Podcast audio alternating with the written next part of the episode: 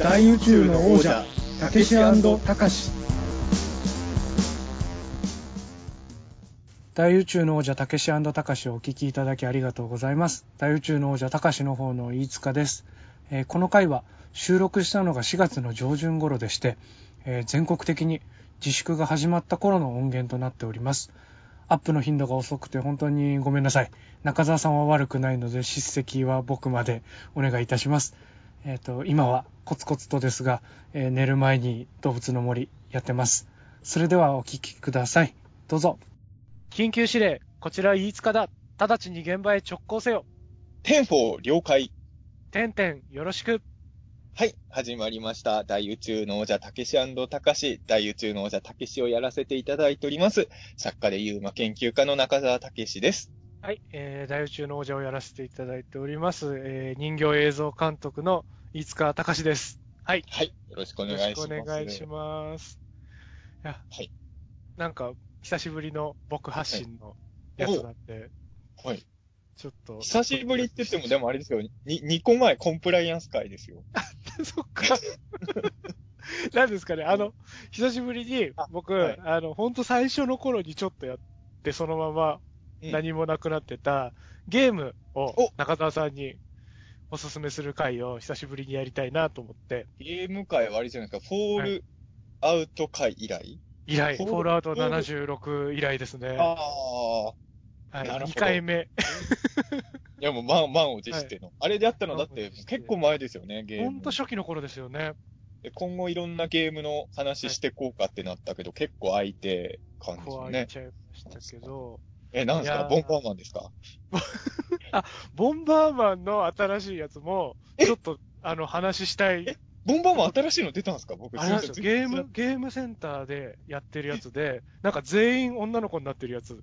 え、全然知らなかった、それ。あの、ときメモの藤崎しおりさんとかも、え？出てくるんですよ。え？あの、あ、あえ、デザインが、あの、はい、ボンバーマンのあの感じのやつが女の子になってんじゃなくて、普通に女性キャラが爆弾出してんですか、はい、そうなんです。だから、あの、いろんな、いろんな別のゲームのキャラとかも入り混じって、あ、え？そう、ボンバーガールっていうので蘇ってたりとか。でも女性限定なんですね。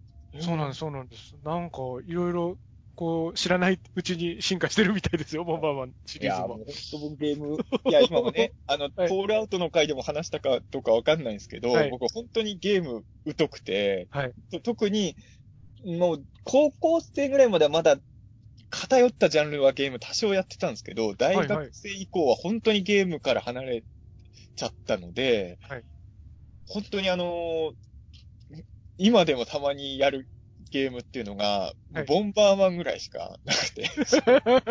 ボンバーマン面白いですからね。面白いんですけど、多分他にも面白いゲームいっぱいあると思うんですけど、ついボンバーマンって言ったらまさかの新作が出てたってことに衝撃を出てしまいまして。あの、なんとなくね、あの、はい、軽い、軽いフックみたいな感じでボンバーマンって言って違いますって言って次の本題にかかってきたら、はい、まさかの、めっちゃ気になる新作ゲームの話だったので、ときめものキャラが爆弾出すって、だって結構やばくないですか？だって、設定上。でもあの、ときめもやったことあります？いや、ときめもも実はこやったことはないんですよね。あの、ときめものそのメインヒロインが藤崎しおりさんって人なんですけど、うん、あの子、まあ、女の人いっぱいいるじゃないですか。あ、そうそうそうそう実写版では。はい。実写版では。はい。あのー、ゲームは、ゲームはやってないけど、実写映画見ました。見たんですね。ゲームはやってないのに見ました。なんかその、なんですかね、こう、意中の、こう、はい、女の子に告白してもらえるか否かみたいな学生生活の中でゲームなんですけど、うん、なんかこう、いろんな、その、たくさんいる女の子たち、方々に声かけることもできるんですよ。あまあ、なんかイメージでは僕そういう感じですね、なんかね。はいはい。でもなんかその、はい。手を出しすぎると、はい。あのー、なんで、私にもいい顔して、あの子にもいい顔して、で、こう、爆弾が出てきちゃうんですよね、こう。え？パ、パ、パラメーターというか。リアルときメモでも、まあまあ、はい、その、画面上は爆弾があったんですね。あそうなんです、そうなんです。で、そのメインヒロインの藤崎しおりさんっていうのが、まあとにかく爆弾まで、もうちょ、ちょっとでも気に入らないことをしたりとか、ちょっとでも怪しい動きをこっちが見せると、もう、いろんなところに悪い噂を放つ爆弾を巻きまくっちゃう。結構、大変なキャラで。イメージと、いや、実写版の映画しか知らないけど、イメージと違う。そうか。結構藤崎さんを怒らせると手つけられなくなっちゃう感じだったんですけど。ゲーム版の藤崎さんのイメージがあったから、吹石和恵さんがウルトラマンジャスティスに選ばれたのかもしれないですね。ね、その、やっぱすぐに、すぐに爆発しちゃう。あ、そう。いや、意外、あ、ときメモとかも僕実は本当知らないんですよ。あの、前も、前のゲーム会でも話したかもしれないけど、僕本当にアホなんで、ゲームは本当格ゲーとシューティングゲーム以外が、ルールがわかんないんですよね。はいはい、やってる途中で。前も言ったと思うんですけど、ドラクエとかもな、ルールがそもそもわかんなくて。難しいですもんね。ゲームごとにいろいろ、こう、決まりがあるのを覚えて、それを突破するのって、ちょっと大変ですもんね。なんか友達の集まりで桃鉄とかやる流れになるじゃないですか。はい。はい、あの、みんな盛り上がってるから僕口挟めないから、あの、はい、さも分かってるふりしてやってましたけど、本当はルール僕分かってないでやってます、ね、でも、まあみんなが盛り上がってるから、なんか一人冷めたこと言うわけにもいかないから、なんとなく見よう見までやってただけで、どうすればいいか実は僕理解できないまま桃鉄やったんで、そう。いや、だから前回のフォールアウト会でも、やっぱそのゲームとかちょっと苦手でって話も聞いてたので、中澤さんに今回紹介するやつは、なんかそういうその難しい要素があんまりないやつなので、なんかいけるんじゃないかなと思ってなんとなく持ってきたんですけど。フォールアウトは結構複雑でしたもんね、ルールね。そうなんですよね。こう、核戦争後の世界でどうやって生き残るかみたいな、結構シビアなゲームだったので、そう、そのシビアさからは割と程遠いものを。なんだろう。はい。今回は、えっと、まあ、最近出たばっかなんですけど、はい。あの、ニンテンドースイッチで発売されました、集まれ動物の森という。おはい。知ってるタイトル。はい。あ、よかった。コールアウトはタイトルも知らなかったんで、はい、さ、さ、さすがに動物の森は知ってますよ、はい、僕も。タイトルはね。はい。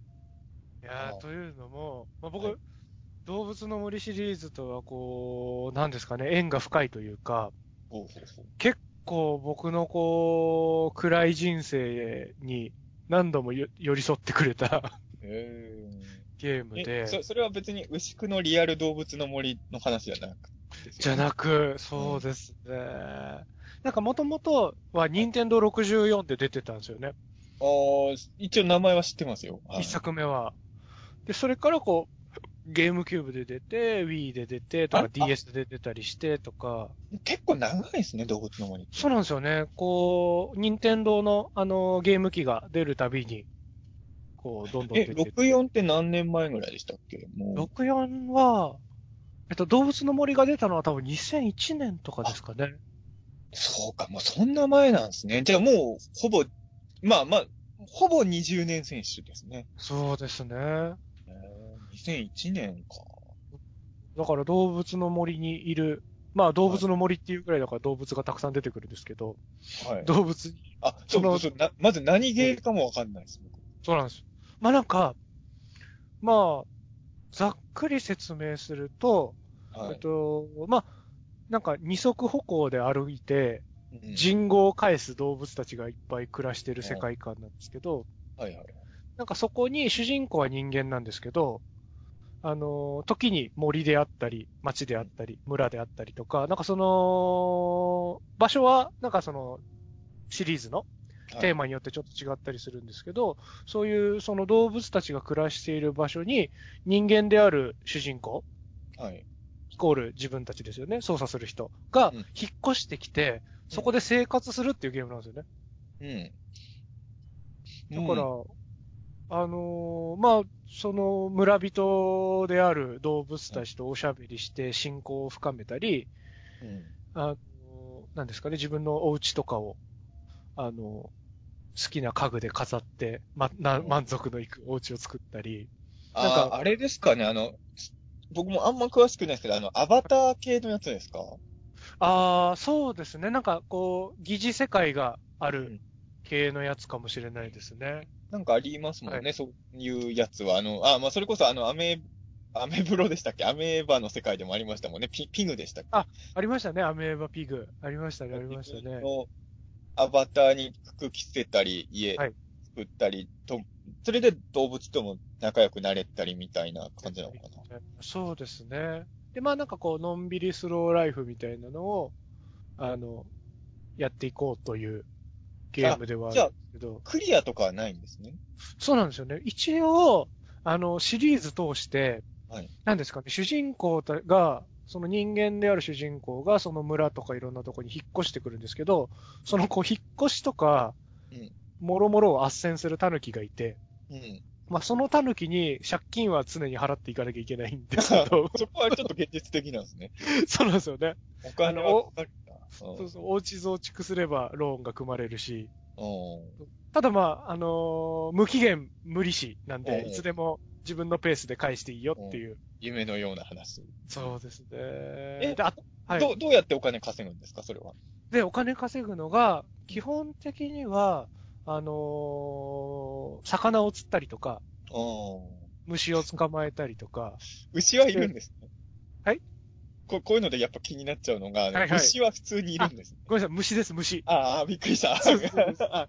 虫って聞こえちゃったから。そうそうそう。ただでも不思議なのが、ちょっと、まあ、その辺もにょもにょするのが。アンパンマンのカバオくん問題みたいな感じ。ありますよね。まあ、結構瀬戸際のところに動物の森もあって。まあ、魚だってそうですもんね、考えてみそうなんですよね。だから魚、海で、海とか川釣りとかで、そのいろんな魚とか釣ってれたりするんですけど、魚介類とかが。まあ、イカとかも釣れるわけですよね。うん。で、イカは釣れるんですけど、タコの住人はいるんですよね。そう。ええー、それって、いや、まあ、実、ちょっと生物学的なことはわかんないですけど、はい、人間で言えばチンパンジー食べるみたいな感じなんですか？その、タコがイカ食べてたりして。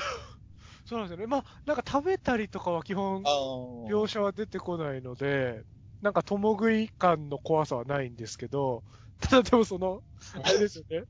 あの、釣ったものをこう売買するものとして扱われてるイカと、うん、あの、主人公たちの同列の仲間というか、村人として扱われてるタコの違いはどこにあるんだろうっていうのは確かにちょっと、ね、最近ほら、イカはね、なんかセントラルドグマを、はい。溶岩してるっていうすごい生き物だってね、科学論文も出たばっかりなのに。そうですよね。差し置いて、タコの方が。タコはね、ネッシーの正体ですからね、やっぱすごい生き物だと思います。すごいですけどね。で、まあ、まあそんな感じのゲームなんですけど、はい、まあ何があと特徴的かっていうと、えっと、はい、こっちの現実の時間と全く同じ時間が流れてるんですよね。あ、えっ、ー、と、例えば今これ収録してる時点は4月2日の今、えっ、ー、と、午前1時17分ですけど、動物の森もそうってことですか、はい、そうです、そうです。なので、なんかその。2020年ってことですか？2020年の。まあ、時間をずらしてタイムトラベルする人とかも、ずるする人とかもいるんですけど。そういうこともできるんですね。まあ、本当はやっちゃいけないんですけどね。あんま推奨はされてないですけど。やろうと思うとできる。できたりは、あの、本体の時間の設定とかをいじったりしてやってる方とかもいらいるみたいなんですけど、まあ、基本的には同じ時間が流れてるので、あの、季節の行事とかもあるんですよね。なるほど。そう。だから僕、その、学生時代とかに、友達がいなくて辛かった時とかは、もうカウントダウンイベントとか、誕生日とかはもう僕、大学とか行ってましたけど、こう、自分の車とかトイレに戻って、あの、うん、そこで動物たちに誕生日祝ってもらったりとか。あの、勝手に勘違いしてたんですけど、あの、フォールアウトの時みたいに、これはオンラインゲームではないですね。でも、なんか、後々というか、あのー、それぞれの人の村の行き来ができるようにインターネットでできるようになったりとか、その、その場合って、はい、さっきも言ったように、あの、推奨されてないけど、時間軸ずらしてる人とかとは交流できないんですかね、やっぱり。あ、そうですね。なんかその、それは合わせなきゃいけなかったりとかになりますね。インターネットにつなぐ時点でこう自動的に会っちゃうとか、ちょっと対策はなされてるんですけど。じゃあ、そう、じゃああれなんですね。あくまでも村は完全自分の世界だけど、あの、なんか村人は全部自分の世界だけど、はい、外のそれぞれの人が作った別の村との交流をオンラインで楽しむことはできるってことですね。できるってことですよね。ああとはまあ、あの、ゲーム機持ち寄って、あの、はい、やることもできますしっていう感じですね。で、まあ、それのこう最新作が、はい。集まれ動物の森っていう形で出たんですけど、はい。今回が、舞台が島になりまして。お無人島を開拓していくっていう話になっていて、はい。なんかこう、なんですかね、基本的にはもともとある村とかに越してくるみたいなシステムだったんで、はい、なんかこう、別の住人が引っ越してきたりとか、はい、もうこう、やっぱその人たちの、あの、されるがままというか、うん。なんか例えばここに公園作ろうかななんて思ってても、ある日突然ここが売れましたって言って、家が建っちゃったりとかってこともあったりしたんですけど、なんかこう、無人島で自分で自分、ここを宅地にするとか、はい。あとはその滝とか、水辺とかを自分で整地したりとか、橋ここに作るとか、なんかそういうのとかも今回かなり自由にできるようになって、うん。なんか理想の島を作ったりもかなりできるようになってるみたいなんですよね、新しい要素として。こうも、もちろんあれですよね、その、その橋とか作るときはお金とかかかるってことですか？そうなんです。また、橋を作ろうとすると、あの、狸からお金を請求されるっていうじゃあ、魚を釣りまくるですかね？そうですね。魚を釣ったり、木の実を売ったり、なんかいろいろ村にあるものを。それで橋作るの大変そうだけどね。結構大変ですよね。魚とか木の実で橋作るのね。でも意外と結構高く売れたりするんで。ね、なんかいいんですよね。貴重な、貴重な魚を釣ってるってことですかね。釣ってますね。シーラカンスとか。そうです。シーラカンスも釣れるし。ええー、あの、川魚とかだとピラルクとか。ああ、だったら橋も作れそうですね。作れそうですよね。高額ですもんね。なんか、イワナとかって橋作るの大変そうですね。大変ですよね。そうそう。伊藤とかもこう、時期と、時期によっては釣れたりするんで。なるほど。そうなんですよね。で、なんかその釣った魚とか、あと化石とかも出るんで、そういうの売ったりできるんですけど、なんかそういうのを寄贈して博物館作ったりできたりとか、なんかそういう、こう、なんですかね。まあ、毎日コツコツ、ちょっとずつ、そっちの世界で生きていくみたいなゲームなんですけど。なるほど。これ、僕あんまり、あの、リアルタイムで進行しちゃうっていうことは、いわゆるセーブとかするタイプのゲームではないわけじゃないですか。はいはいはいはい。例えば、いつかさんもそうだと思うんですけど、すごい忙しい時もあるじゃないですか。はい。はい。その間、森はどうなってんですか？その、全然ログインできない間は、はい。主人公は多分寝てるんですか？そうですね。主人公は多分いない感じになってますけど、ただでも、ちょっとぐ、ちょっと、あの、僕がその心の支えにしてたみたいなことにもつながるんですけど、はい。なんかもう優しく寄り添ってくれるんですよね。忙しくて、何ヶ月かやらないとするじゃないですか。うんうん、そうすると、こうなんか始めるときに、あ、久しぶりですね、なんて言ってくれたりとか、うんうん、住人とかもその、見かけなかったけど元気だったかみたく声かけてくれたりとか、なんなら、設定上は今の感じで言うと、島にいないってことなんですかね、ログインしてないなんかいないっていうことになってるんだと思うんですよね、彼らの中では。なるほど。ですね。そう。だから、まあ、ただ、やっぱほっとくとゴキブリ湧いたりとか。ああ、そこはリアル。村の雑草が生え放題になったりとか、そのこう、残酷な時の経過はあるんですけど。やっぱり、なんですかね、暇な人ほど楽しめるゲームな気もしますね、そ そうですね。とはいえなんかすごくいいのが、その、一日でできることがちょっと限られてたりとか、もするんで、なんかこう、自分の、なんですかね、こう、その借金返すのとかに追われすぎないでやれるというか、ああ。まあね、無理自分なりに、そうなんですよね。自分なりに目標を立てて、のんびりやったりできるのも、すごくいいのかなと思っていて、なんかこう、なんですかね、どんどん世知辛くなってく、こう、僕が生きている現代社会というかリアル と、こう、反比例するように、あっちの世界がこう輝くというか、現実の世界では、いつかさんが久々になんかやっても、久々だねって言ってもらえないんですね。言ってもらえないですよね。もう常に球を投げ続けなければ、ああ、まだやってたんだ、みたいになっちゃいますからね、こう。なんか、昔は面白かったね、最近ダメだね、みたいな。こう、生きてたり元気に野山をかけてるだけで誰も褒めてくれないですからね。まあね、あのー、僕でも最近姪っ子がね、いるから思うんですけど、はい、あのーはい、やっぱり3歳ぐらいの子供って、はい、のなん頑張れば絶対、まあまあ、もちろん家庭によるんでしょうけど、頑張ればちゃんと褒めてもらえるし、はい、いいことをすれば、いいことをしたことがちゃんと評価されるじゃないですか。その、はい、あのー、なんていうんですかね、その、優しい世界じゃないですか。まあ、この家庭によると。まだ、そうですね。うん、家庭によると。子供見てると、その、はい、例えばね、現、大人になってくるといいことをしても報われないこととかも経験するようにだんだんなるわけじゃないですか。はい、それをまだ一度も経験してない子供を見てるといろいろ考えることはありますよね。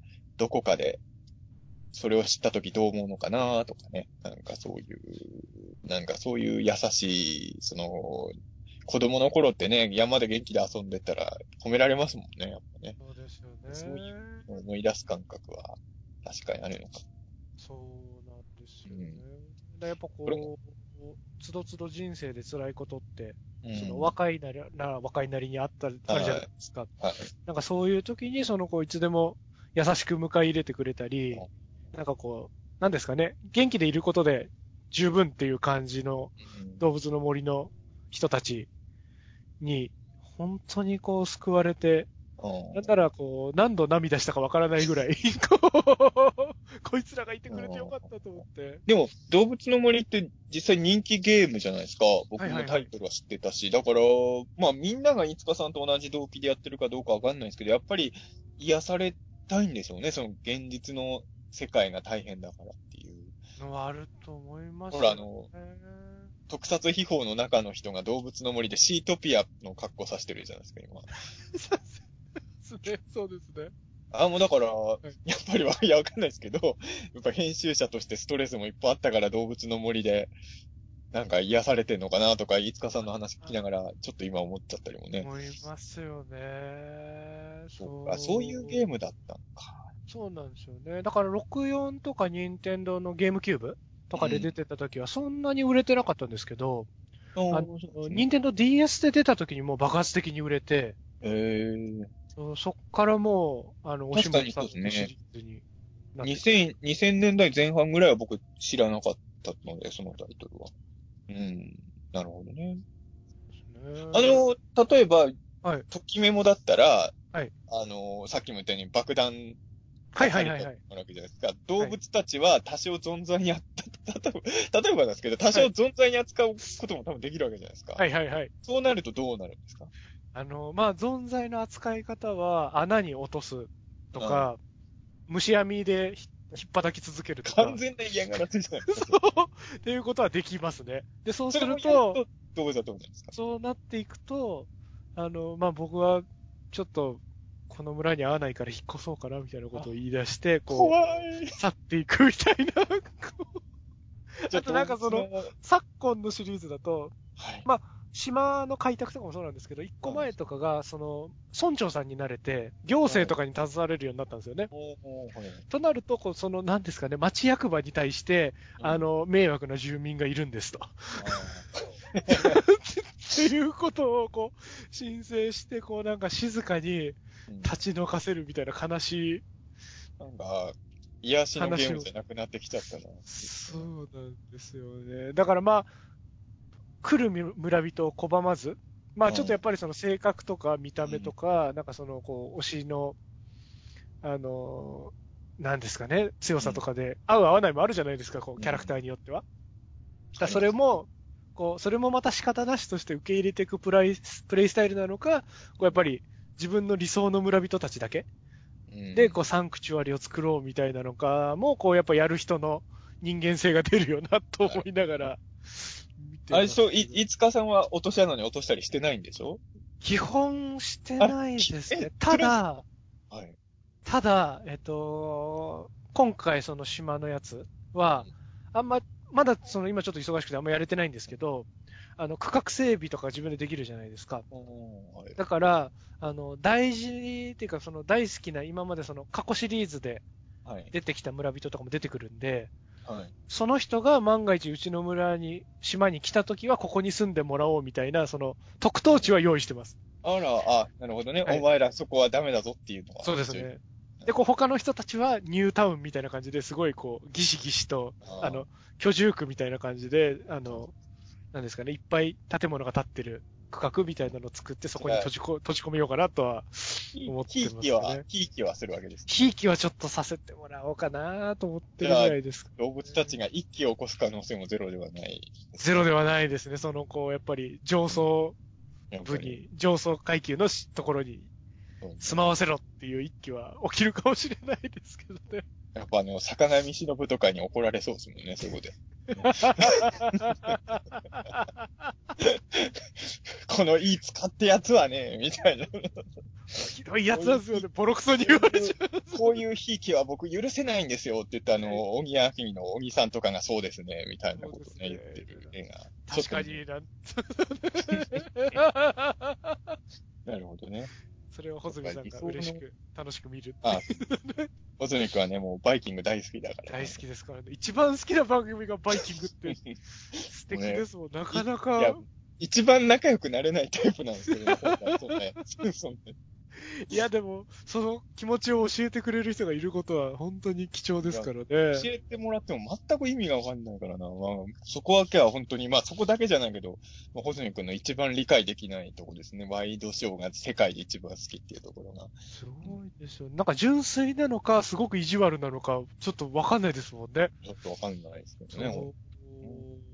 そんな、穂積さんと中澤さんのピータン通信も、ぜひ、えー、北郎会。はい。いよいよ。ああ、そうですね。た、多分この大地のちゃんが配信されてる頃にはもう、鬼太郎の感想終わってんじゃないですかね。最終回鬼太郎を迎えたんで。か、ゲゲの鬼太郎の、えー、あれですもんね、感想会走り切りました、もう、ここし後は毎回2時間半ぐらい20分のアニメの感想喋ってたんで、そのね、もうね、終わりますよ。鬼太郎も終わっちゃうんだと思うと感慨深いですけどね。えーもう終わっちゃう。だっていうかもう終わっちゃったんですけどね。これを知る。北郎はね。ピータン通信もいろんなポッドキャスト、中澤さんをハブにして渡り歩って聞いてもらえたらと思いますけどね。いやでも本当に、はい、そうですね。だからあのー、自分の理想の世界を作りたいっていうとこなんですかね。あのー、僕本当にジャンル自体知らなかったんで、はい、そうか、そういう、いやもう、なん、もう本当勝手なイメージで、はいもうタイトルだけで僕、モンスターファームみたいなゲームなの。ああ、はいはいはい。モンスター育てるみたいな、モンスターファーム合ってますよね。あの、なんかあの、一、はい、つ目の怪物育てたりするやつ。黄色い一つ目の、そうですね。なんかオランウータンみたいなやついるやつですよね。いますいます。それは、CD からモンスター生み出してやるんですよね。あ、そうそうそう。思い出した思い出忘れてました、はい、CD から。それはちょっとやってたんですよ、高校生。はいはい。あの、もオランウータンみたいなモンスターがうちのばあちゃんそっくりなんで。うちのおばあちゃん、ゆきこって言うんですけど、僕あのオランウータンはゆきこって名付けてね。ゆきこを、ゆきこを強くさせてたんですけどね。でも、そう、戦い、いや、僕だから本当にね、もうゲームに関するね、知識が古すぎて、はい、なんか戦ったりするやつしかゲーム知らないんですよね。あと、だから、あえて言うなら、ときメモとかはやってないけど知ってるから、はいはい、まあ、交流して、なんか、その世界で生きていくって意味では、まあ、まだ、ストリートファイターとかよりはときメモ系ですよね。はい。これはまあそうですねざ。ざっくり分けるなら。いや、もう本当にざっくり分けるんですけど、僕の知ってるゲームっていうのは、やっぱクリアとかするもんだから、そそうか、今のゲームってもうこういうことになってるんですね。あまあ、もちろん今ももちろん、なんですかね、ちょっとそういうその終わりがないゲームが、あの、特に携帯ゲームとか、はい。の台頭によってちょっと増えすぎちゃったんで、今ちょっと解雇して、はい、あの、ちゃんと1から10までこう、ここで終わりですっていう一本道のゲームとかもちょっと今戻ってきたりはしてますけどね、こう。う、本当ね、あのこれあれですよね、別ジャンルで例えれば本当にあのなんて言うんだろうな、レッドキングって何ですかって自分が言われるような感じだと思うんですよ。そんくらい僕あの、ゲームに関して言って僕多分レッドキングって何ですかレベルなんで、はいはい。もう、いつかさんからしたら、もうわけわかんないことばっかりを聞かれてるとは。いやいやいやいやいやいや。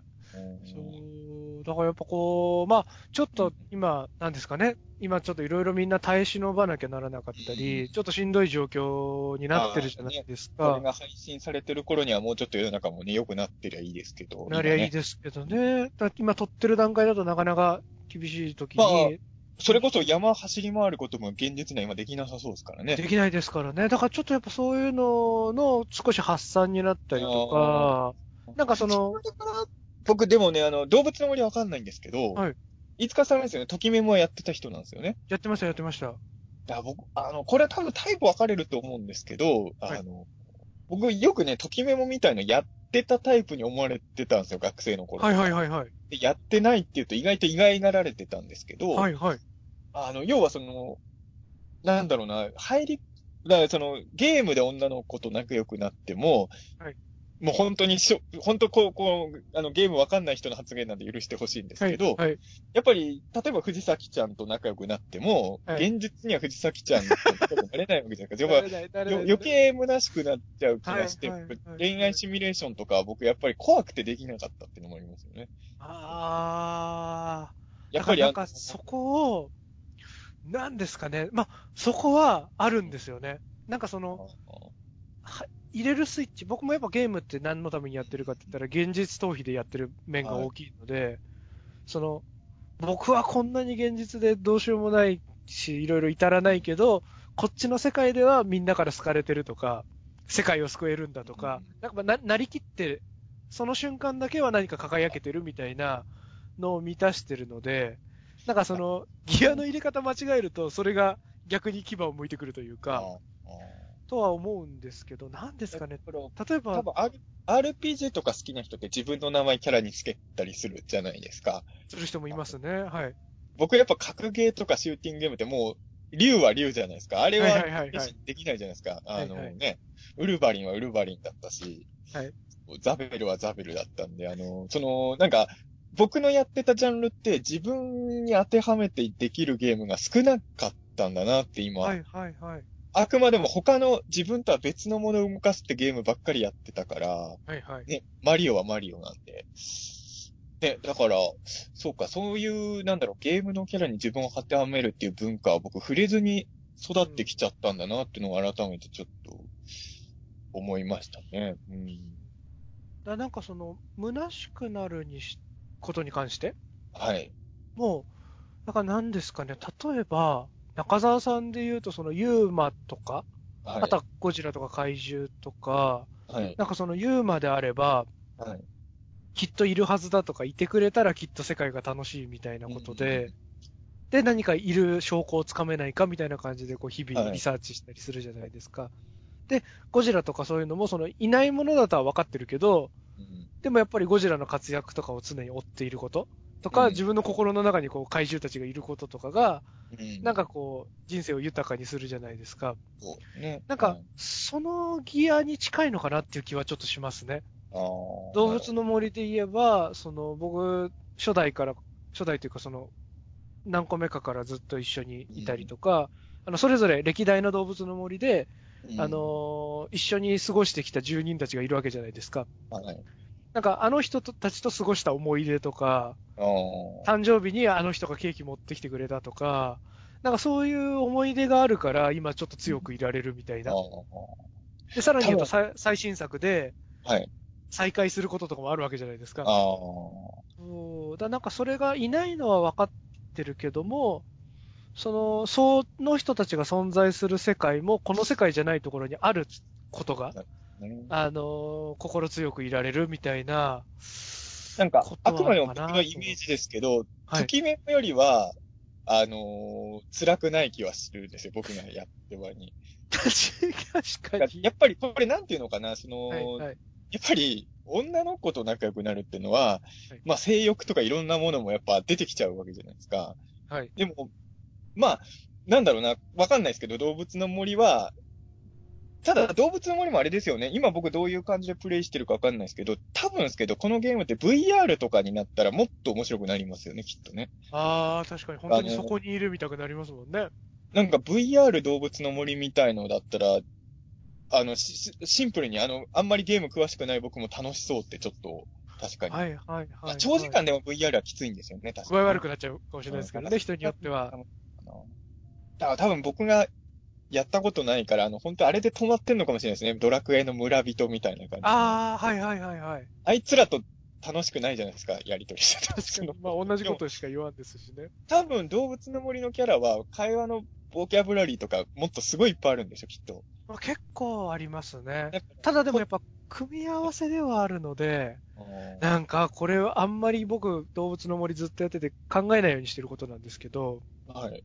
あの、やったことない中澤さんにそれをぶつけるのも、あちょっとどうかとは思うんですけど。聞いてから判断しますけど、はい。ま、なんか、えっと、一応その性別が一応ありまして、はい。あの、動物たちに、オスメスの。ああ、はい。で、かつ性格が、えっと、大まかに4方向ぐらいあるんですよね。その元気とか、お姉さんタイプとか、なんかその、筋肉鍛えるのが好きとか、はい、なんかその、大まかな4パターンかける、えっと、オスメス？はい。のかける、なんですよね、性格のパターンって。はい。で、加えてそれに、えっと、見た目が違うわけですよね。うんはい、犬がいたり、猫がいたりとか、うん、その見た目と性格と性別の組み合わせでパーソナリティができてるんですけど、はい。ってことはある程度パターンがあるってことじゃないですか。まあそうですね。うん、だから同じ性格パターンの同じ性別のキャラでも、うん、どの動物か、どんな特徴の見た目をしてるかで、うん、なんかこっちが受け取る印象が全然変わることに、なんかすごく、それで好きになれたり嫌いになっちゃったりとかがあることに、すごく怖い時があって、動物をモチーフにしてるだけあって、元あるその動物へのイメージっていうのもありますもんね。そう、そうなんですよね。うん、そうそうそうそう。だからゴリラでっかいゴリラがすごいこう、うん、なんですかね、お化けが怖いとか言ってたりすると可愛いなって思ったりするけど、こう、可愛い可愛いしてるのがお化け怖いって言ってるとあざといなって思っちゃったり なるほどね。ね、ちょっと、でもそれは、なんか、リアル、僕らの生きてるこの世界にもなんか、持ち帰れる感情ですね、なんかね。いろいろ学べそう、そこで。なるべくフラットにしたいなと思ってるのに、やっぱそういうバイアスがかかるんだなと思うと、なんかこう自分の残酷さを突きつけられてるみたいで。知らないうちに、やっぱりそういうものを。そう。あの、単純な話、今の動物の国は、はい、その島にはキャラクターは何人ぐらいいるんですか？一応ちょっと僕、まだ全然やれてないんでわかんないんですけど、はい、あの、住民と呼ばれる一般市民は、はい、多分8人ぐらい来る、いるんじゃないですかね、多分。もうちょっといるかもしれないですけど。うん。そんなにいっぱいいるわけじゃないんですね。そうですね、そうですね。なるほどね。で、なんか加えて、その、お店屋さんとか、はい、そういう公共施設とか、を司ってる人とか、なんかその行商に来る人とか、その住んでる人じゃなくて、その、商売でいる人とか、うん、あの、たまに来る人とかがいろいろ不特定な人がちょっといたりとかっていう感じですかね。なるほどね。基本お金は工事の時とかしか使わないんですか？あ、でもやっぱその、何ですかね、服買ったりとか。ああ、まあそっか。だから。お店屋さんで家具買ったりするのにもお金はかかりますね。そこは多分アバター的な楽しみなんでしょうね。そうですね、そうですね、うん。飯とかは買わないんですか、別に？あ、ご飯は基本的にないですね。一応、木の実とか食べたりはできますけど。ですよね。だって、そこにお金かけても、なんか、そう。あでもあの、た、例えば、食べさせないとどんどん痩せ細るとか、食べさ、食べ過ぎて太るとかあれば、ちょっと食事にもね、あの、ゲーム性出るかなと思ったんですけど。出ますよね。そこはないんですね。そは、動物の森に関しては、ないですね。前紹介したフォールアウトは、あの、ご飯とか水とか飲まないと餓死しますからね。ああ、そこリアルにやってたんですね。そう。なんなら、もう限界が来たら便器の水とか飲まないと いけなくなってくる嫌な現実を見せつけられるゲームですね。そうですね。でもそうですよね。アバターってそこはあれなんですよね。確かに身につけるものとか部屋を飾るものとか以外はちょっと成立しないですよね。考えてみたらね。そうですね。ただなんか今回そのちょっと今までと違う要素として無人島生活みたいな感じが増えてるんで、はい、あの道具とかも壊れるようになっちゃって。おなんか、で、壊れた道具とかを、その、木々とかからこう切り出した木材とかで作ったりとか、自分でこう、いろんなものを DIY していくみたいな要素が増えてて。こ僕あんまり、た、あれですかね、その、基本その、全然わかんないですけど、マリオ的には動かせないんですよね、多分。その、なんていうんですかね、その説明難しいんですけど、はいはい、あの、物を作るときはなんかコマンドで選択制ってことですか？あ、そうですね。これを作るで材料を用意して、作るみたいな、まあ、選選ぶ、選択してやるって感じですかね。なるほどね。そまあそうですよね。たその、なんですか、その、なんか、ゲームによってあるじゃないですか。手にはめて、はい。その、自分の手の動き通りにゲームのキャラがはいはいはいはい。それで一からものを作ったりするわけじゃない。はいはいはい。そういう系ではないかもしれないですね。そうですね。もうちょっと単純化されてるというか、あの、十字キーというか、こう、ボタンで動かしてっていう感じですかね。でもなんかその、釣りとかするときとか、あの、は、魚が引いたときに合わせたりしなきゃいけなかったりとか、た、多少の虫とかもその、こう、静かに近づかないと逃げちゃったりとか、多少のアクション性はありますけど、なるほど。基本そんなにこう、バタバタアクションするゲームではないかもしれないですね。うん。いや、もう本当初めて知ることばっかりなんで。いやいやいやいや。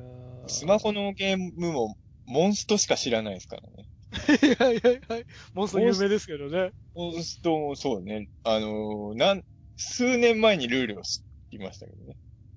うん、モンストって僕やったことないですけど、あの、弾くやつ。弾くやつですよね。ですよ僕も、ね、僕も実はやったことはないんです。やってるところを見ただけなんで、スマホのゲームやったことないんですよ、一個も。あ。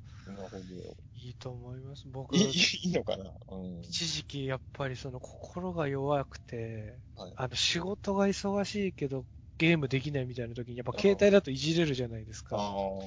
それで結構、あの、課金してしまった時期がありまして 課金結構ね、みんなしても、いや、僕はでもね、本当にあの、なんですかね、ゲームに適用できなかったのがちょっと悔しいんですよ、僕はね。だって、みんなゲームやるじゃないですか。はい、はい。僕もゲームもうちょっとハマりたかったなと思うんですけど、でもこう、家庭用とその買い切り型のゲームはいいですけど、ちょっとやっぱりあの、課金する、はい、あの、携帯のゲームは危なさがあると思いますよね。その使ったお金を考えたら何が買えたかなって考えると、なんだか、まあ思い出は残るんでいいんですけど、ああの辛い時支えてくれたとは思いますけど、でもやっぱちょっとやっぱり高いんですよね、こう、ガチ。あ、結構高いですね。値段設定がめちゃくちゃ高いんで、うん、ちょっと、もうちょっと値段設定が低かったら、こう上手に付き合えばと思いますけど、うん、なんですかね、その動物の森とかもまあ6000円とかで買えるんですけど、ソフト自体は。はい。あの、それだとこう、モンストとかああいう携帯ゲームだと、ガチャガチャ10回引くの2回しかできないですからね。基本今3000円でガチャガチャ10回、1回っていう感じなんで。そんなにするんだ、あれは。そう。だからそれ考えるとちょっと費用対効果が。それで、まあ、欲しいお目当てのものが出るわけじゃないじゃないですか。やんないけど CM で今ならなんとかが無料みたいの結構やってくるじゃないですか。はいはい、僕、それがどんくらい得なことかよくわかってなかったけど、それ聞くと結構得だったんですね。そうなんですよね。10連無料って言うと3000円ただってことですからね。そうか。いや、僕、てっきり数百円の世界だと思ってた。そうそう、今、高いんですよね。だから、形のない何が出るかわかんないガチャガチャ1回300円ってことですからね、基本。そうか。いや、あのー、ソフトの値段自体は昔よりむしろスーファミの頃ってとんでもなく高かったじゃないですか。高かった。1万4、5千とかしましたもんね、FF とかだと。ね、ソフト自体の値段は安くなってるけど、まあ、周りのオプションがね、どんどん、そういう感じになってきてるんですね。それなんか携帯ゲームだと基本無料。あゲーム自体はタダでできて、その課金することで収益を出してくる。でもやっぱ課金しないとあんまり遊べないってことですよね、多分。そうなんですよね。最初のうちは大丈夫ですけど、だんだん詰まってくるんで。なるほどな。これを倒したいとか、その、このイベントで、あの、いいアイテム欲しいとか、いっぱい頑張りたいって思うと、ちょっとその、そのイベント用に、こう、なんですかね、強く設定されてるキャラとかが欲しくなってきちゃったりとか、しますからね。そう。え、もう本当僕はもう離れ、最近格ゲーとか盛り上がってるんですかね。格ゲーは、なんかあの e スポーツって、あはいはい、ちょっとその世界的に、あの、大会とかやっていこうみたいな流れで、やっぱ格ゲーは多少その辺の、あの、もともと大会があるゲームではあったりはするので、あの、ちょっと盛り上がってはいるものの、やっぱその何ですかね、あの、敷居が高くなりすぎちゃってるというか、その何ですかね、コンマ何フレームとか、あの、の読み合いとか、まあ上になっちゃうとね、本当に。そうなんですよね。だからそのなんとなく雑に楽しめてみんなでワイワイできる格ゲーみたいなのが、あのー、ちょっと長らく登場してないというか、ちょっとストリートファイターの新しいやつとかで盛り上がった時期とかもあったんですけど。うん、なんかちょっと盛り上がりましたね、あの時ね。はい。ちょっとこあれは久々にちょっとやりましたもん。ちょっとやっぱり。ストリートファイターの新しいのだと思って。うん、なんか楽しかった、楽しい感じでしたもんね。あれもこう派手だし。面白かったですね。うん。ちょっとそのこう、クロート向けだけになっていっちゃうのか、どれぐらい間口を開くのかで、ちょっと苦戦してる印象はありますけどね。本当に僕、数少ないゲームに熱中した思い出が、あの、中高時代の格ゲーでほぼ埋まってしまっているので、そうですよね。あの頃みんなゲームセンター行きましたもんね。あの頃は僕もゲーセンやっぱ行って、やっぱ結構お金も使いましたし。そうですよね。僕、格ゲー苦手だったですけど、メタルスラッグとかやってましたもんね。ああ、そうか、懐かしい。そう。僕は、ネオジオも結構やりましたけど、基本はやっぱカプコンの格ゲーが好きだったんで。はい、はい。まあ、前も話したと思いますけど、あの、マーベル系のキャラは大体ゲームで知ったので。そうですよね。だから、なんか、マーベル映画が日本で根付いた土壌とか、カプコンの貢献でかいんじゃないかなってちょっと思いますよね。そうですね。うん。だからね、あ今こそあの辺のソフトは、まあもう、もう契約切れてんすかね。あの辺もう一回、ね、スポットライト当てた方がいいと思う今やっても楽しいと思いますよね。あ、でもね、あの、めったにやらないですけど、あれはたまに、数年に一回未だにやりますよ、あの辺は。え、この間、あの、去年かな？去年か2年前は X メン久々にプレイしましたよ。ああ、いいですねアイ。アイスマン使いですから、僕。アイスマン使いですよね。ひたすら飛ばす 氷の塊を。落っことすやつね。そう。アイスマンのあれはいいんです。アナカリスの落とすやつはちっちゃいからね、なかなかちっちゃいから避けら、避けて近づかれちゃうんですよね。アイスマンのはでかいからめっちゃぶつかる。でかいから。なかなかみんな近づいてこれなくなりますもんね。いや、でも、楽しかったんですけどね、あの頃ゲームは本当僕は。楽しいですよね、その後ゲーム途切れちゃったのがね、ちょっと残念だなとは、個人的には思ってはいるんですけど、うん。なんか、そうですね、ちょっと。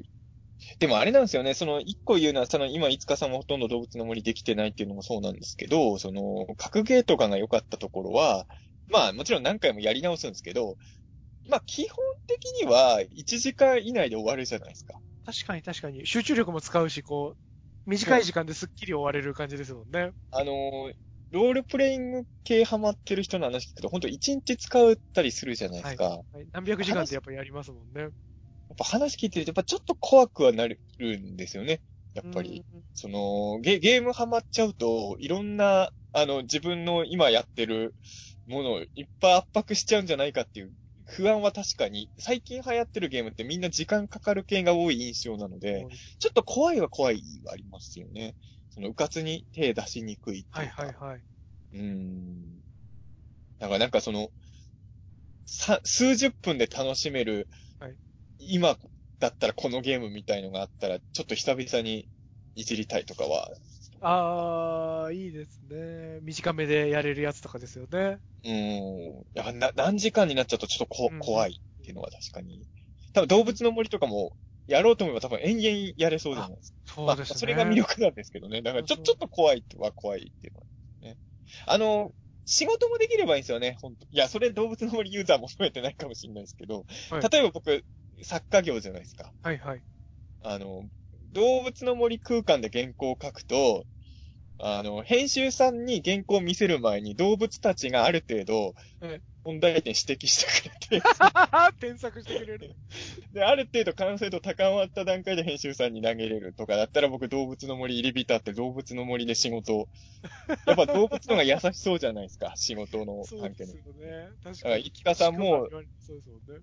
飯塚さんも動物の森で人形映像を作って、本物のディレクターにあ見せる前にタヌキとかからアドバイスもらって、それで出来上がったもん見せれるシステムとかなったら、あの、はい、動物の森に使ってる時間も仕事になるわけじゃないですか。確かに確かに。そういうのを僕は、そうです、ね、まあ、普通の会社員の人は、いや、でも会社の原稿も動物の森とかでね。森で添削してくれたらいいですよね。とかだったら、最高だなってちょっと思うん。まあ、でも、まあ何ですかね、その、例えばテトリスとかから端を発するような、そのこう、ひ暇つぶしにこう繰り返すような感じのゲームとか、と、またちょっとその別のゲームもいっぱい今出てきてるじゃないですか。その演出とか物語とか。だ結構そのストーリーテリングとか、なんかこう、人に、なんですかね、その、どういう感情を抱かせるかって、その、物書きにしても映像にしてもこう、あの、探求するところじゃないですか。なんかその人にどう感じてもらえるかみたいなのに関して、その自分が操作することによって、うん、あの、没入感が増えたりとか、逆に操作することで冷めることとか、なるほど。なんかやっぱその、なんですかね。あのー、映像というかその、何か物語るものがこっちに受け手に与えることとかのその表現の幅がどんどんやっぱり深くなってってたりするから、なんかそういう意味でその映画見たりするのもその勉強だったりするじゃないですか、僕らにとって。本読んだり映画見たり。なんかそれの一環としてゲームを使うこと。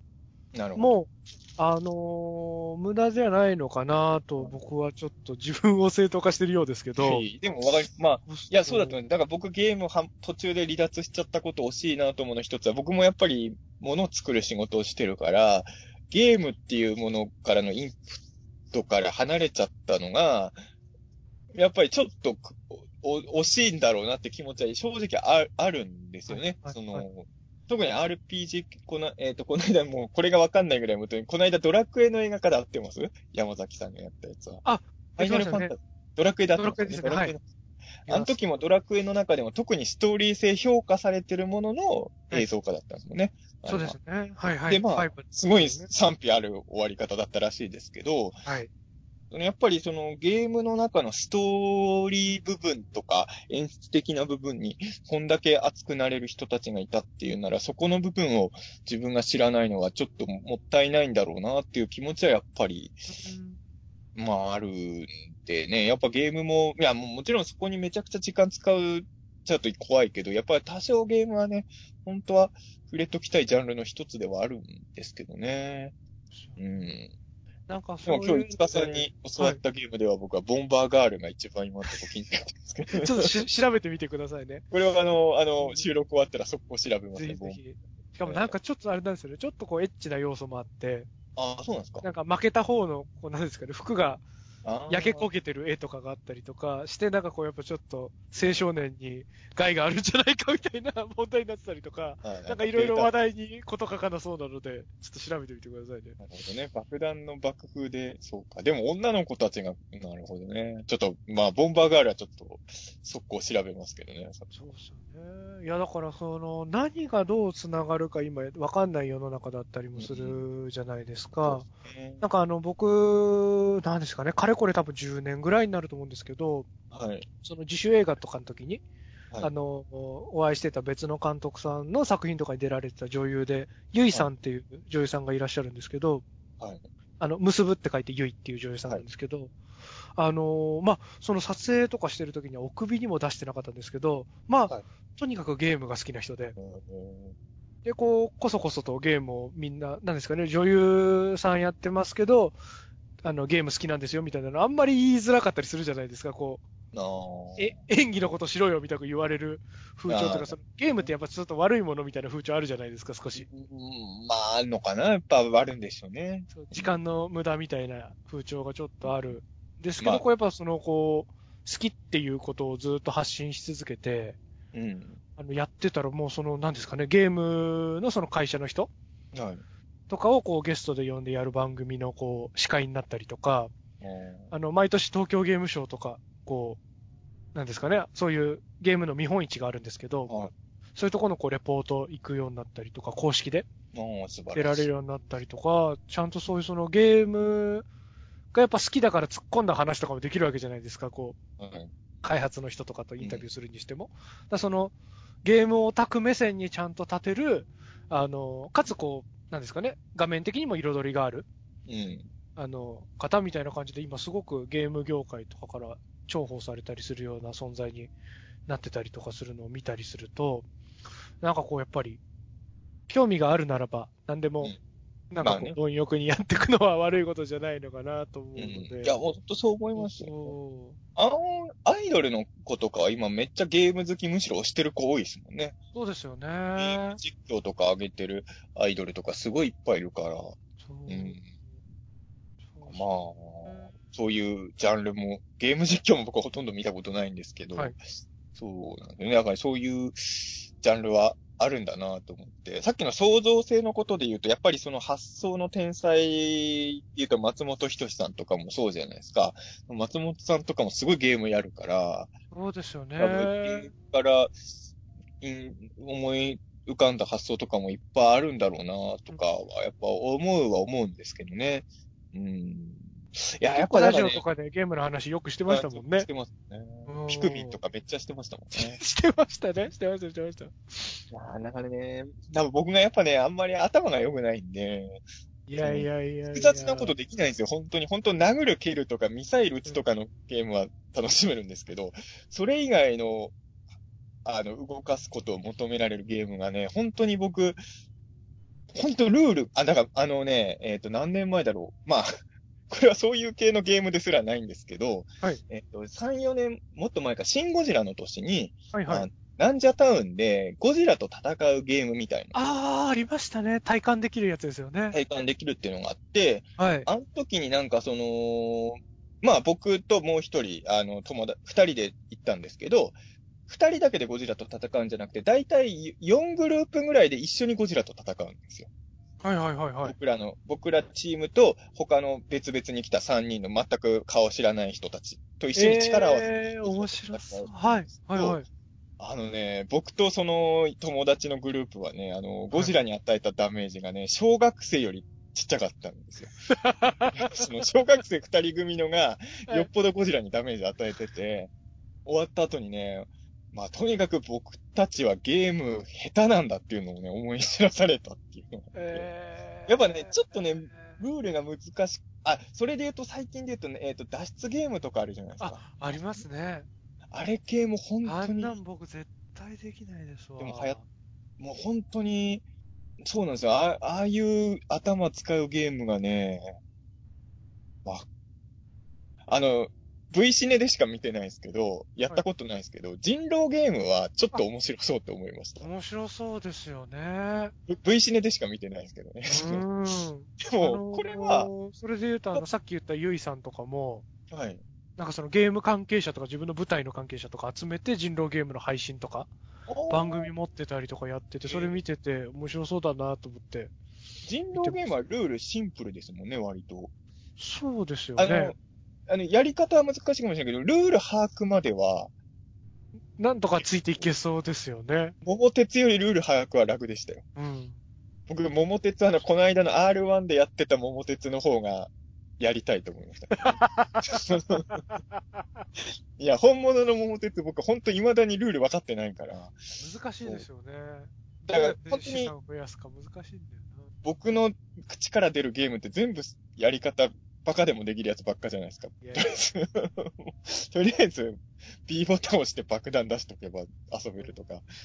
そう、このね、なんか、あの、ゴジラとかも好きだけど、劣等新刊とか僕あんまできなかったんですよ。超ゴジラも。確かに、劣等新刊クリアするの延々かかりましたね、僕も。格ゲーのゴジラのやつはめっちゃやり込んだんですけど、はいはいはい、ビオランテがジャンプできないやつ。できないやつ。でもあの、そうなんですよ。シミュレーションゲームとかになるとね、だからスパロボ系とかも全然僕通ってないんですよね。はいはいはい、ま、周りは好きな人いっぱいいるんですけど。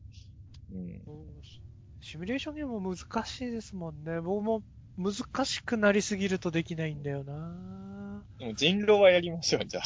誰と？二人じゃできないから。そうですね。ちょっとみんなで、ほずみさんとか、そう、ね、伊藤さんとかみんな呼んで。うったらやって、伊藤くんは喜んで参加してくれそうだけど、穂積くん人狼やってくれるかな？めっちゃバカにしてきそうだけどな。穂積さんうまそうですよね、なんかその。でも、穂積くんは人狼だろうが何だろうが僕すぐにあの選びますよ。お前人狼って僕やっちゃいますけどね。狼であろうがなかろうが。何の疑いもなくても選びますけどね、僕は。排斥してくる。いや、でも、今回、まあ、その、何ですかね、のんびり、はい、心が休まるみたいなゲーム紹介させてもらいましたけど、一方でやっぱりそのたん、ただただ、なんですかね、怪物とかの頭を吹き飛ばしたり、臓物を、あの、出すだけみたいな、その、ただただ撃つだけみたいな、あの、血に、血みどろのこう血に飢えた、ただただスッキリするゲームも好きなんで。ゾンビ、ゾンビ倒すやつ何でしたっけ？あ、バイオハザードとかですかね。バイオハザードか。はい、バイオハザードかどうかわかんないですけど、あの、はいはい、亡くなっちゃったけど、あの、川崎にあったじゃないですか。あの、もう本当にあの、香港映画の舞台を意識したようなゲームセンター。あ、はいはい、空論城みたいな意識してるとこですよね。あそこ行った時にめっちゃゾンビと戦いましたね、僕はね。ええー。あそこは？やっぱりあの、はいはい。雰囲気って大事ですね。なんかあそこ行ったらゲームやるしかないと思って。確かに。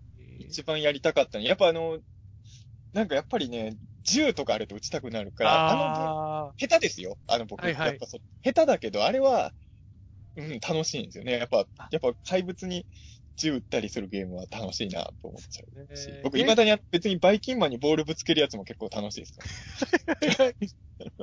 ゲーセンでやるゾンビのやつだと、ハウスオブザ・デッドってやつかもしれないですよね、もしかしたら。あ、かなバイオハザードに対抗して、セガが作ったやつなんですよ。ああ、そっちかもな。なんか、やっぱりテレビのやつよりは臨場感がね、やっぱり、あるから、あの、ゲーセンでやる価値があるなと思っちゃって。うん。いや、だからなんかこう、中澤さんが手出してみようかなとか、なんかこう、どっかできっかけになるようなゲームがいずれ紹介できたらいいなと。そうですね。でも僕も動物の森で中澤さんの村と行き来して、魚釣りしたいですけどね。動物の森って、えっ、ー、と、えっ、ー、と、任天堂スイッチか。そうですね。最新作はスイッチになりますね。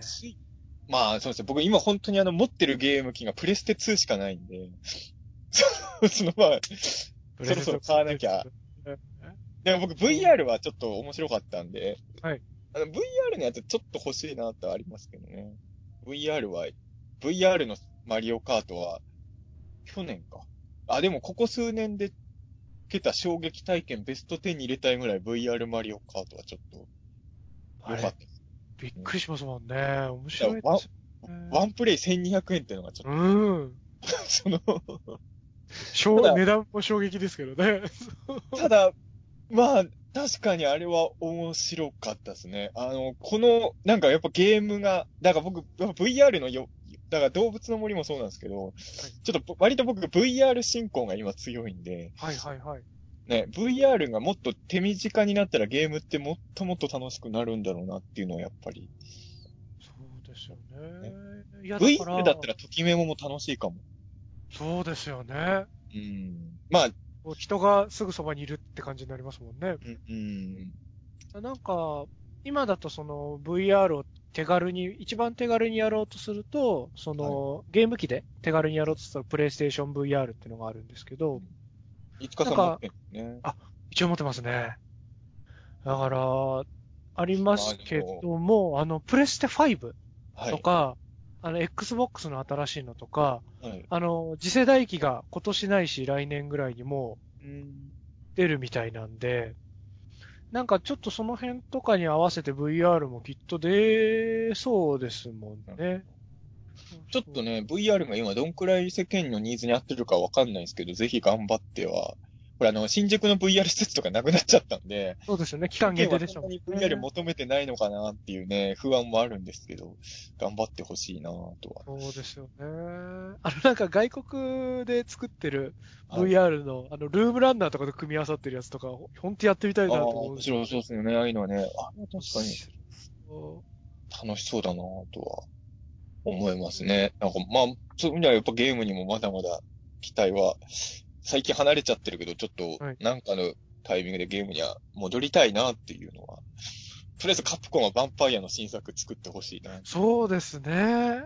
ストリートファイターもね、一応復活させたから。してるわけですから、ヴァンパイアも。ヴァンパイアをね、やりたいですね。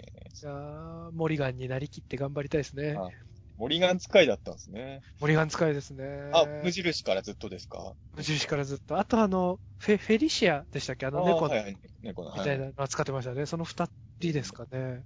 僕、無印ではサスカッチだったんですけど。ああ、懐かしい。ハンターの時。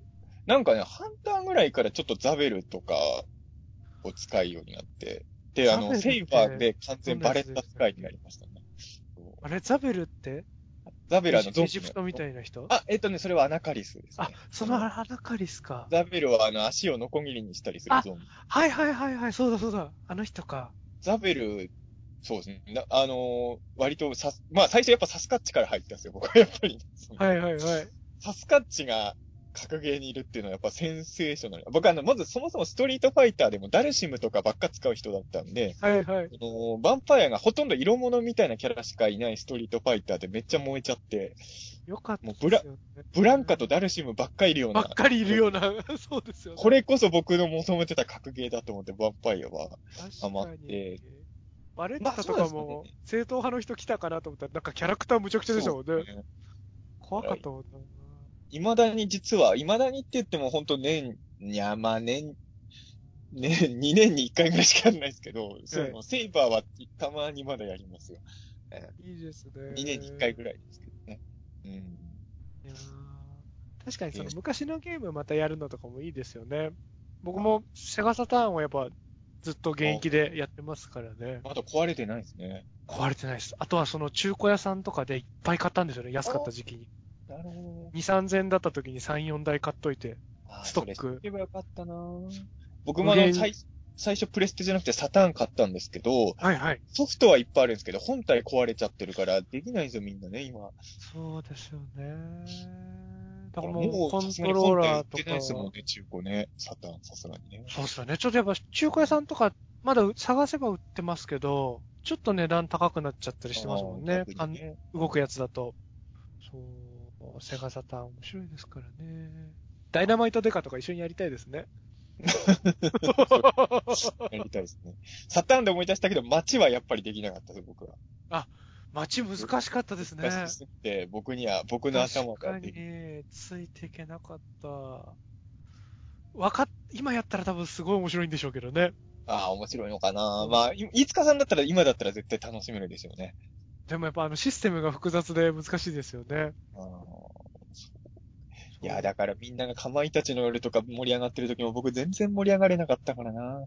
寂しかったですね。人が青くて面白いぐらいしか理解できてなかった。いや、本当に、もう僕はその頃ももう本当にクリボーを踏んでることしかできないやつだったんで。いや、ゲームはね、本当に。いや、ちょっとあのーはい、うん。こここの回聞いてる方ってテーマもテーマだからゲーム好きな人もいっぱい聞いてると思うんで、本当に僕が相方で、そういう人にはすいませんとしか言いようがないんですけど。いや、全然。そうですね。だから聞いてる方で動物の森やってる人いたら、ちょっとフレンド交換ししてほしいですね。でも本当に、はい、あの、e スポーツがどうなるかわかんないんですけど、はいはい、まあ本当に今それこそオリンオリンピック大変なことになってるじゃないですか。うん、まあ、あの、e スポーツの大会だったら多分オンラインとかでコロナの影響なくもできたんだなと思うと、なんかいろんなリスク考えるともうちょっとこっちの方に力入れるのありなのかもしれないですね。そうですよね。直接顔合わせずにできるっていうのは、いい、ね、あの別に自分の国から出なくてもやれるとかっていうのはやっぱりメリットですよね、すごい。そうですよね。やっぱりその、僕とか Destiny っていうネットゲーム、はい、割とずっとやってるんですけど、はい、それとかってこうやっぱ6人とかで、チーム組んで、こう、大きい敵を倒しに攻略するみたいな、いろんな謎解きとかも、6人で声かけ合って、いろいろクリアしたりしなきゃいけないゲームなんですけど、あの、やっぱりその、誰それとも知らん人であっても、やっぱその声だけしか聞こえなくても、はい。あの、コミュニケーションをとって、いろいろ連携をとって、それぞれやっぱ得意なことがあるわけじゃないですか。うん、その、打つのが得意な人もいれば、その、アスレチックとかそういう謎解きが得意な人とか、なんかそういう個性とかをだんだん声だけとか、その人の動きだけ見て、うん、あの、お互い気を使いながら、大人のチームでやってるんで、その、ちゃんとやれよみたいな罵倒する人いないチームでやってるんで、あの、だからみんなで気を使いながら、そのギミックが苦手な人、うん、は戦うの担当にして、こう他の人、得意な人が一緒にチームになって補ったりとか、なんかこうやっぱり姿が見えなくてもそうやって補って何か一つの目標に走っていくみたいなこととかができるっていう成功体験とか実体験がやっぱ僕とかはあるので、そのリモートワークみたいなのとかが絶対にうまくいかないみたいなことはないと思うんですよね。やっぱり。やりようによって捉え方とやりようにもよるような気がするから、まあ、はい、全部それに移行しちゃう必要は必要はないと思いますけど、なんかそれの方が都合が良かったりとか、みんなが楽にできるんだったら、そういう風にしていくのも全然悪くないと思いますけどね。えそれは本当思いますね。あまあ、とにかく今日思ったのは、動物の森が流行ってるってのはみんな現実疲れてるんだろうなっていうのはすごい。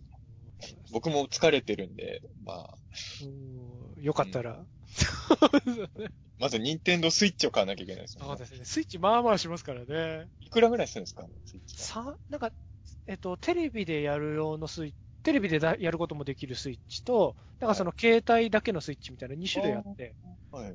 その携帯専用が3万円とかですかね。なるほど。で、えっと、あ、3万じゃないか、2万ちょっとか。で、うん、なんか、あの、大きい方のそのテレビとかでも出せるよっていうそのスイッチが多分3万ちょっととかですかね。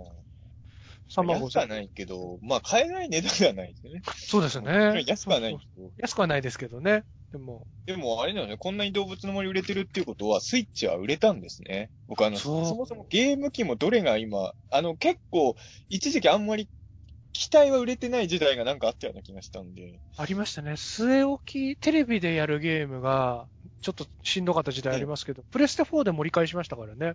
プレステ4は売れ、プレステ3はもう売れなかったんですか？プレステ3も、まあ、最終的には売れましたけど、やっぱその DS とか、あのー、何でしたっけ？あの、Wii、Wii とかに、すごく取られてましたね。ありましたね。Wii は流行りましたもんね。自分も動けるやつですよね。そうです、そうです、そうです。まあ、Xbox は日本国内においては完全に死に体になってしまったんですけど、ね、悲しいけど。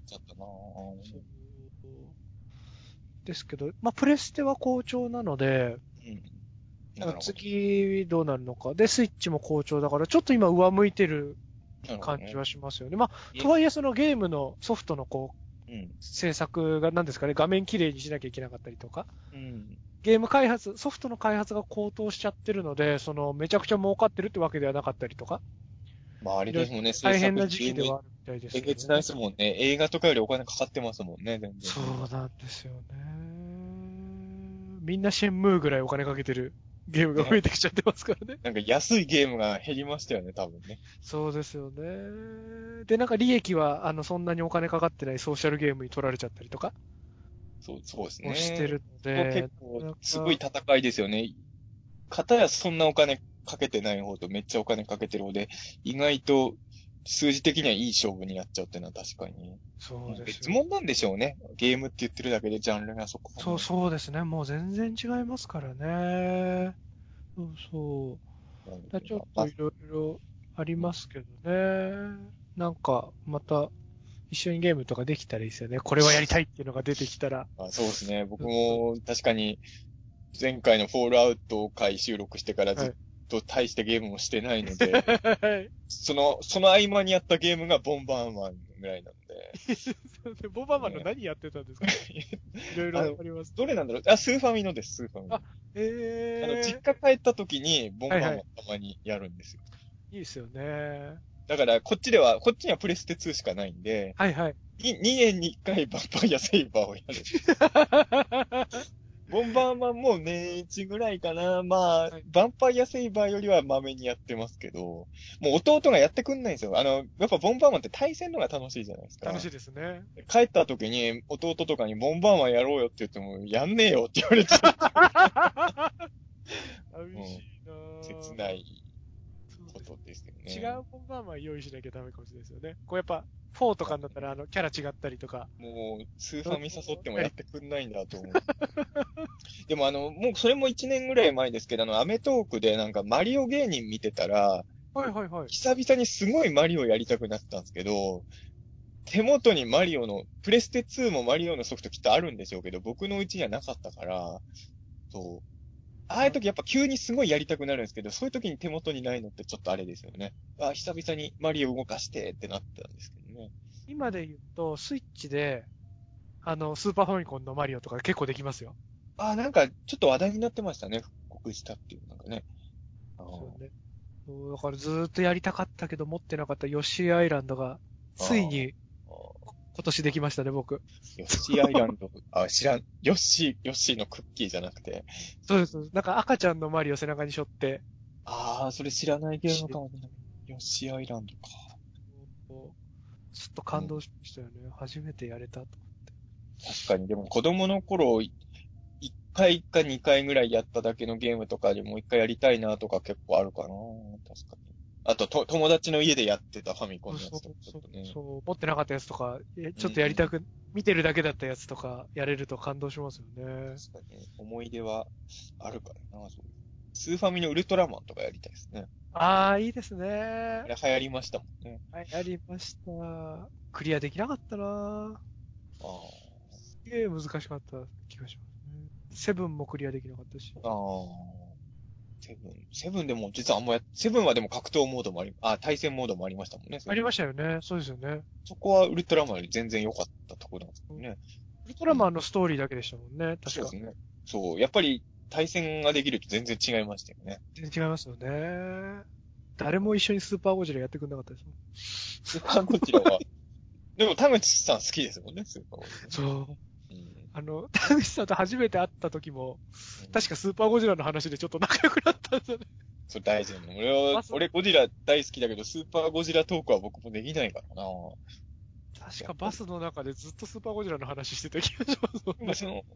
たまにそういう人に会うとやっぱ嬉しくなりますよね、多分ね。みんなは、決して流行らなかったけど、自分は熱中してたゲームとかはね。今でもやっぱ2年に1回ぐらい全クリしますもんね、僕、スーパーゴジラ。じゃあ、めっちゃ好きじゃないですか。好きなんですよ。ゲゲームボーイの、ゲームボーイのグレムリン君とかね。懐かしい。鉛筆投げるやつとかは。あ、懐かしい。ゲームボーイのゴジラ君も僕よくやってましたけど。ゴジラ、えー、そうですよゴ。ゴジラのくせに光線とかじゃなくて、なんかあの、なんていうんですか、あの、あの、バネで、バネでえー、バネで飛び出すパンチングなんとかみたいので敵倒していくっていうね、理解、ね、理解できないゲーム。ええー、やったことないや。なんかゲームボーイのリアルなゴジラのやつはちょっとやってたんですけどね。あ、ありましたね。うん。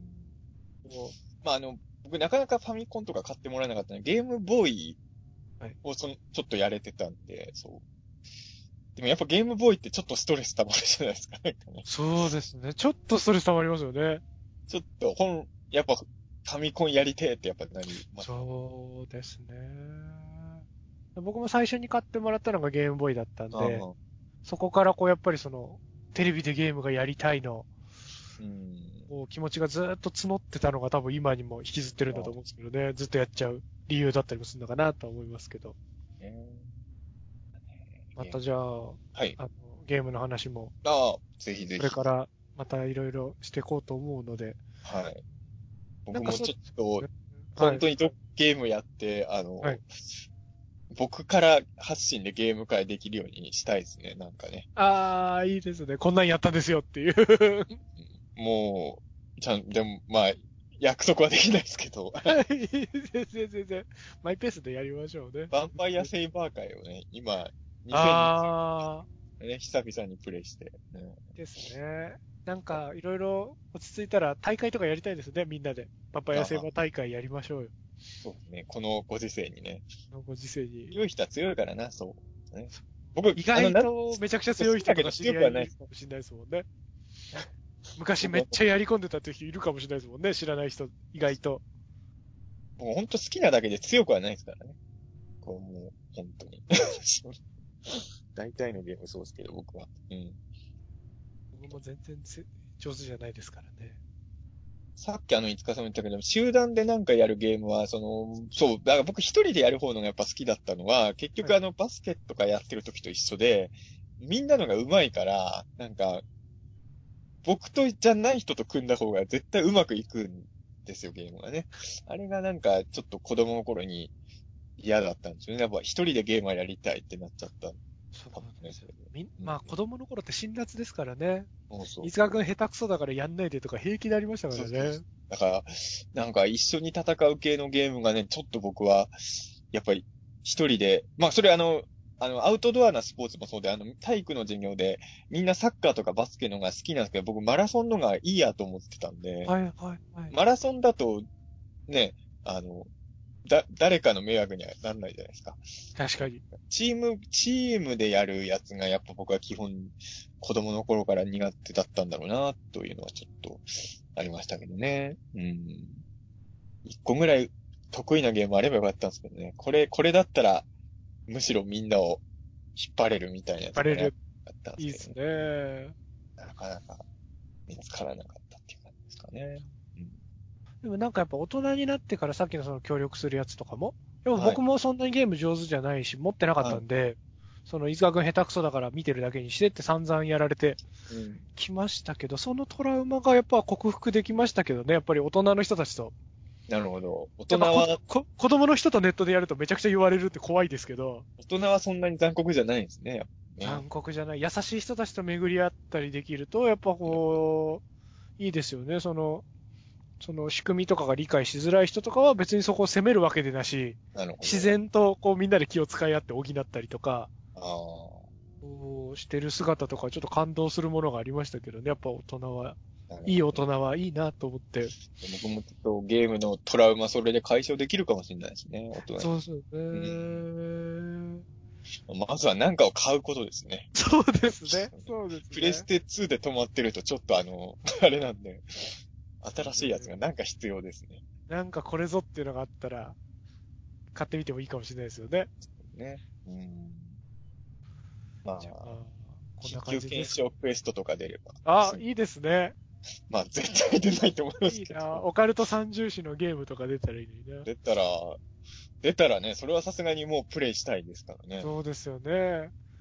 だって、セガタ三四郎とかのゲームも出たんだから。でも、セガタ三四郎はまあ出すしかないって気もね。ですけどね。懐かしい。アスカワキオさんのゲームも出してましたもんね。ああ、そうです。あの、 The Unsolved、ね、 The Unsolved だ。あれもね、僕買ったんだけど、プレイはほとんどできなくて、結局小説版を読んで、内容を知ったつもりになっちゃってましたね。あれ難しかったですよね。こう手がかりとか、いじるのがすごい難しくて。ライライブラリーみたいなのばっか読んでました。クリアできなくて。でも、飛鳥さん監修のゲーム出てたって、やっぱ今思うといい時代ですよね。いいですよね。時代が時代だったら中澤さん監修のも出てたかもしれないですもんね。あの当時に。中澤さんが。ゼロではなかったもんね。いいですよね。ネス湖までビートギャザー歌いに行くゲーム でもあのー、あったかもしれないですね。まあそうですね。そう、そういうのは、そうですね。やりたいですよね。ゲームの監修みたいな仕事はね。いいですよね。ビートギャザーのレベルをこう上げてって、あの、ネス湖に響く範囲とかをだんだん広げてって。なるほど。いいなぁ。いいですね。そんなもん。まあ大宇宙の王者のね、ゲームをね。あ、いいですね。日程と出してもらえるように頑張りたい。出してもらえたら頑張んなきゃですね。うん。頑張りたい。じゃあまあ。はい。意外とだらだら1時間半近くなっちゃいまして。はい、すいません。いやいや楽しくゲームトークがですはい。そうですね。僕もなんかちょっと忙しいのが抜けたら動物の森本格的に依存していこうと思うんで。なんか。まあもういいと思うんですよ。はい。みんなさん、聞いてくださってる方とかもやってる人いたら、いろいろ教えてもらえたらと。ああ。交流もできるんですもんね。そうですね、交流もできるんで、ちょっと手紙とか送り合ったりしたいですね。じゃあ、リスナーさんでやってる方とはぜひ、いつか、いつか党って言ってるんですかね。そう、一緒に交流。そうですね。今、島の名前銀メッキ島にしたんですけど。銀メッキ島なの？じゃあ、銀メッキ島との、はい、で銀メッキ島なのかちょっとわかんないけど、まあ、銀メッキ島の高橋さんと。はい。ぜひ、やってる方はね、あの、リスナーさんでやってる方、これを機会に交流すると、いいんじゃない？これ人の島には落とし穴とか作れないですね。あ、でも、なんかその、なんですかね、悪さする人やっぱいるんで、ああの、基本的にできないようになってるんですけど、その、信頼できる人同士はベストフレンドみたいな登録ができるんですよね。あそうするともうやりたい放題できちゃうんで、もう、その、聞いてくださってる方の乗り込んで、あの、木を片っ端から伐採して帰るってこともできますよ。まあ、あの、例えば、ホズミ君と僕がやってたら、ベストフレンドになったら僕はホズミ君の島に穴掘りまくりますからね。そう、掘りまくって木を切り落としてもう、花を踏み荒らして だから、誰とベストフレンドになるかとかも、これもでもリアルワールドと一緒ですけどね、そこはね。そうですね。やっぱ誰を友人にすべきかみたいなのはちょっとあるかもしれないですよね。そこはちゃんと、一緒ですね。見定めないと大変なことになるかもしれないですよね。そんなはい。ですね。ぜひじゃあ、動物の森、はい、はい、ぜひ、よかったら買ってみてください。あね、はい。じゃあ、そんな感じですかね。はい。はい。じゃあ、お聞きいただきありがとうございました。